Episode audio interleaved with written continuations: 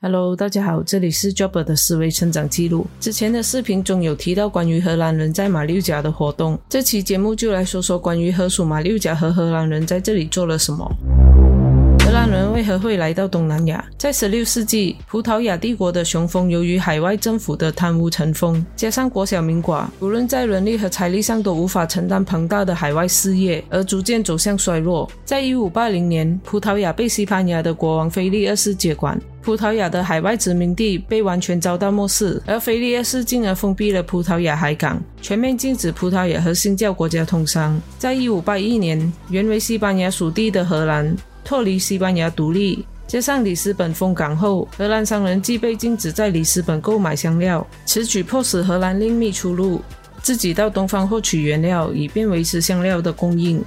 开始的时候，荷兰人不了解东方，也不了解葡萄牙在东方的势力。因此不敢和葡萄牙竞争。当时的荷兰水手和商人都搭乘葡萄牙的船只航行。后来有一位著名荷兰航海家林旭登，曾经在远东旅行，并在果阿住了六年，极为熟悉东方航线。回国后，依据葡萄牙人的航海日志和个人观察，出版了一本《东方海上航海指南书》和一本个人的游记。对葡萄牙人在东方的航线和贸易，以及葡萄牙人与各地土族的关系，都有详细的分析，揭穿了葡萄牙人在东南亚的内幕和弱点，可谓首次给欧洲人提供了极为有力的情报，打动了荷兰人开拓东南亚的野心，开始积极参与与争夺贸易专利。在一五九五年。荷兰人霍德门依照林旭登的指示，率领四艘荷兰船只来到东南亚探险，经苏门答腊东北角的雅琪，拿下爪哇岛西北端的万丹港，并从葡萄牙人的叛徒和土人那里打探爪哇的情况。他继续东航，直达东部的马都拉群岛和巴厘岛等地。两年后，成功带回与万丹岛苏丹所签订的通商条约。霍德门的此行最大的成果，不但显示东方航线的方便，同时也发现马六甲以东的许多新港口可供荷兰人开拓。此后的六年间，荷兰船只来到东南亚不下六七十艘，并在一五九九年正式占领万丹岛，成为香料贸易据点。荷兰人抵达爪哇后，随即成为葡萄牙强力的竞争对手。古阿的葡萄牙总督被严令全力剿灭荷兰人，而荷兰人则运用外交手腕，利用摩鹿加岛土人对葡萄牙人的仇视，结好各地的土球，甚至不惜出高价收购土产来博得土人的欢心，并在一六零零年和安文的苏丹联合，共同对抗葡萄牙。一六零一年至一六零二年间，荷兰和葡萄牙为了争夺香料贸易权，在在爪哇和摩鹿加群岛发生两次海战，结果葡萄牙人败北。在一六零五年，荷兰人终于从葡萄牙人手中夺取安文，成为荷兰在东印度群岛的根据地之一。在一六零二年的时候，为了经营和管理东方的殖民事业，荷兰人将各商人组织联合起来，成立东印度公司 （United East India Company），受政府的密切控制，以国家势力作为后盾。荷兰东印度公司表面上是经营商业的。组合其实是含有政治作用的机构，因为荷兰政府除了授予该公司全权经营亚洲专利之外，它还可以代表荷兰政府和各国立定条约、组织联盟、建立殖民地、设置炮台堡垒、决定是否要开战等问题。该公司的资本雄厚，又有政治势力为后盾，既可统筹统办，加强内部组织。又可以运用国家的经济和军事力量去夺取葡萄牙人在东方的贸易，所以荷兰人东来的成就和东印度公司的组织是有着密切的关联的。荷兰人为了夺取马六甲海峡的控制权，积极地将势力向马来半岛扩张。荷兰人攻占马六甲的主要目的是要以马六甲作为根据地，夺取马来半岛的丰富资源，同时通过控制马六甲海峡，进而独霸东方的贸易。也在同一年，一六零二年。荷兰的商人西姆斯克访问吉达，建立友好的关系。而另一名荷兰人姆易先为促进邦交和贸易，协助罗佛苏丹阿拉乌丁三世与罗佛巴朱沙瓦建都。往后，荷兰人利用罗佛王国反葡萄牙人的心态，于1606年，荷兰将领麦铁列夫与罗佛签署进攻马六甲的盟约。在5月17号，荷兰将军率领联军攻打马六甲，占领了城外的船岛为战略据点。设置大炮轰炸马六甲城。后来果瓦联军到来，百日围城被对方解除。往后的三十五年，荷兰人虽然无法攻破马六甲城，但却多次痛击葡萄牙人的舰队。葡萄牙人已经丢失在马来半岛的长期优势。荷兰东印度公司为了经营东方事业，在一六零九年委任彼得姆佛为总督，坐镇安文岛，统辖公司在东印度群岛的一切事务，同时也利用巽他海峡进出马来和印尼等地。此举可以避免与葡萄牙人在印度洋的接触，也可以缩短航程，并无需等候季候风，安全又方便。此后，荷兰人的势力遍布巽他海峡。在一六一九年，荷兰占领爪哇的雅加达 （Jakarta），改名为巴达维亚，建立堡垒，取代安文，成为荷兰在东方的大本营，逐渐控制了马六甲海峡，封锁马六甲，以致马六甲市场惨淡，粮饷短缺。经过长期的觊觎和经营，夺取马六甲的时机终于到了。在一六三九年，罗佛和荷兰总督戴蒙重修旧好，共谋制服葡萄牙人。在一六四零年，荷兰人得知果阿为荷兰舰队所困，无力突围来增援马六甲，故此委派安东尼逊为真甲司令，以十二艘荷兰舰艇以及六只小船封锁海盗，然后用一千五百名罗佛陆军堵截陆路。断绝马六甲的一切外援，双方互有攻守，持续了一百多天，死伤惨重。葡萄牙军因为粮荒而营养不足，无力抵抗瘟疫，以致死亡更严重。而荷兰军的司令也软役身亡，由卡德科继任。而在第二年正月十四日。卡德科率领余众在舰队大炮掩护下做出总攻击，和疲惫的葡萄牙军开战，打了整整一天才占领了各个重要的据点。葡萄牙患病垂危的守将库丁和忍痛接受荷兰人提出的荣誉投降条件，并在第二天与世长辞。荷兰人敬仰他的勇毅，以隆重的军礼埋葬他的遗体，并立碑纪念。坚守了一百三十年的马六甲城堡终于被攻破了，葡萄牙人投降，从此荷兰人便占领马六甲，直到一八二四年为止。荷兰人在接管马六甲过后。当即履行条件，将葡萄牙籍官员的眷属以及牧师遣送到印度港口那加帕坦，而葡萄牙的投降军则被扣押在巴城即雅加达。仅少数与土族结婚的葡萄牙人和混血儿允许居留。在一六四一年以前，马六甲的人口约在一万人。攻破城后，城内仅有两千一百多人。在一六七八年，人口增加到五千人。在荷兰统治的一百五十四年间，人口数量大概在一万五千人左右。接着，荷兰人立即修复因为战争而遭到破坏的城堡和堡垒。为了巩固防御工事，荷兰人更加了铜铁大炮，增派士兵，并修复城内被战火摧毁的建筑物。此外，在河上另立木质小型炮台，为了防止米南加堡人越境骚扰，荷兰人要求居民组织自卫团，专门守夜，来保护北区最富有的住宅区的安全。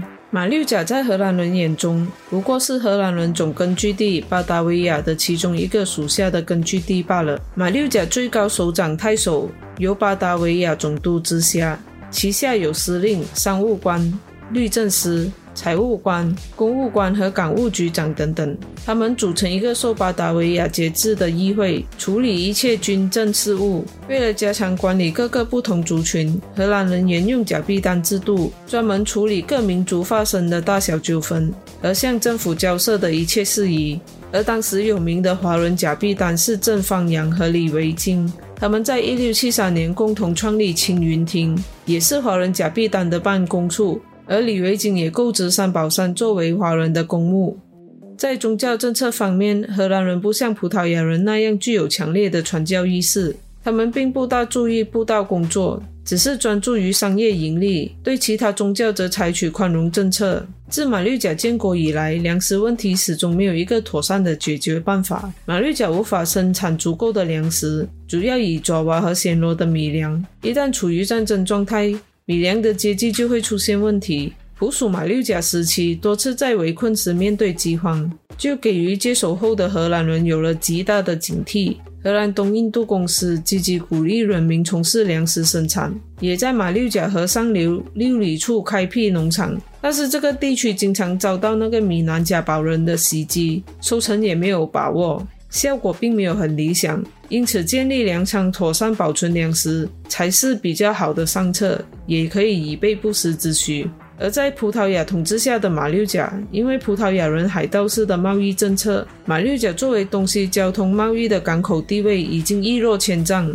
而到了荷兰人管制时期，这种地位更加一去不复返。因为根本的原因是在于荷兰人始终没有将马六甲放在重要的位置。当一六一九年荷兰人占领巴达维亚过后，就将巴达维亚发展成荷兰在东方的贸易中心，很快就取代了马六甲的地位。荷兰占领马六甲的目的不过就是要垄断马来半岛的细米贸易，从来没有让马六甲和巴达维亚互相竞争的意思。事实上，马六甲的商务在荷兰的统治下从来都没有恢复过，这主要是荷兰人抽税比葡萄牙人更严重，而且变动不定，甚至所征收的税因国而异。